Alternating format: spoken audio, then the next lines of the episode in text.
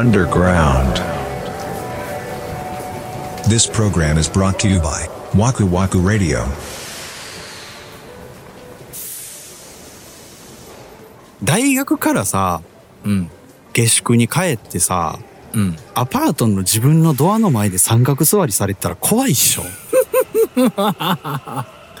怖すぎる。いや怖いやん怖めっちゃ遠いねんで家い。知ってる。歩いてとかじゃないねんでうん。で一切俺聞いてない うん。わけようん。あれがだから一番びっくりしてうん。しかもその日に大学の先輩が俺ん家に遊びに来るよっていう人ガッチャンしたったんだ。バッティングしたというか俺の背中にもう先輩もおってんええ一緒にだから大学から俺の下宿まで来て来たんや。もうこのまま遊びに行くわ言って、はいはいはいあ来てください来てくださいって家帰ったら ドアの前にねんと。いはったんですよ、はいはいはい。でえなんでいんのってなるやんうん。もうそれではカチッと向こうはスイッチ入って、はい。あの来ちゃ悪いのかよっていうことですよね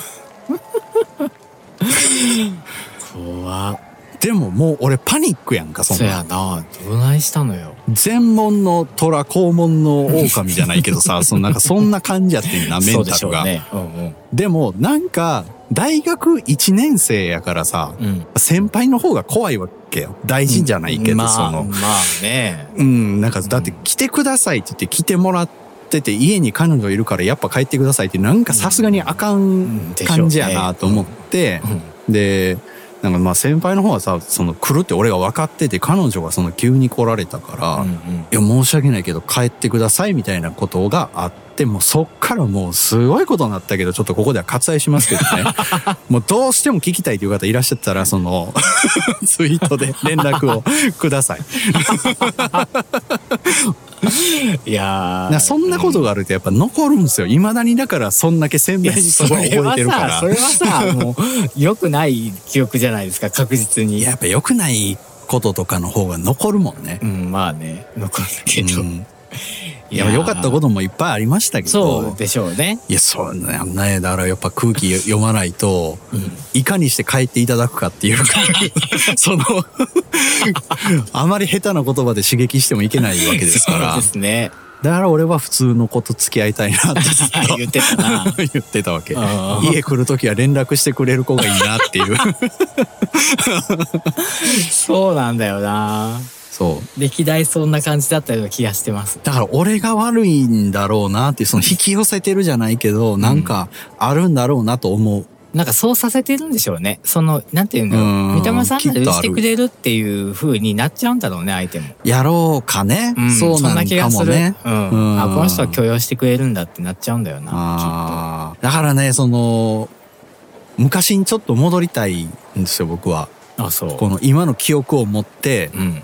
その高校生の時の彼女ともう一回相対したいなっていうええどうなのよもっ。とうまくハンドルできるんじゃないかっていうああ、なるほどね。そう、まあ、もしもそういうタイムリープみたいなのがあるんやったらちょっとそこの部分部分でね名シーンだけもう一回やり直したいなって 思いますねそっか。うん、まあでももう一回会いたいかって言われるとそうでもないでしょ。うん会いたくはないかな でしょ。うんそのなんか、うん、め遠目にも見たくないかな。何してるんだろうね。みんなね。何されてるかもわかんないし、どんな見た目になってるかもわかんないし、ねもしかしたら結婚して子供3人ぐらいいらっしゃるかもしれないですから。ねそう、うんそれを知りたいわけでもないしうんね。うんうん。別確かにな。そううん。まあ噂通りでしたね。何年越しで確かいめてんねん。もうほんまに面白いわ。そんな噂が立ってたんや。うん。恥ずかしいうん。うん。噂、うん、噂というかそうね、話が出てましたね。煙がもうもうと立ってたやろうからね。うん。わかりやすかったんやろうな。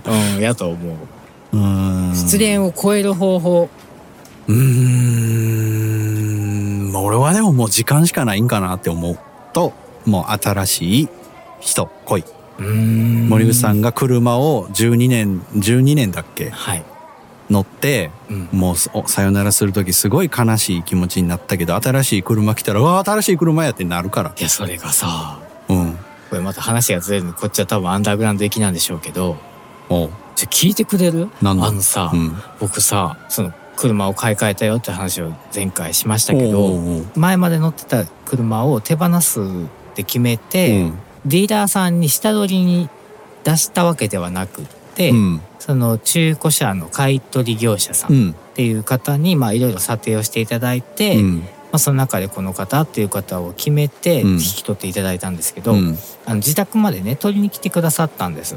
うん。で車をねその日にまあ手渡ししちゃうから、うん。その朝からまあ車を洗車をね最後にしに行こうと思って、うん。洗車場に連れて行ってまあ磨いたりとかして、うんでまあまあありがとうみたいな感じででもえー、この子はそっかいなくなるのか今日とかと思って。あでそれがまあ朝からずっとあってで午後3時に取りに行きますあって。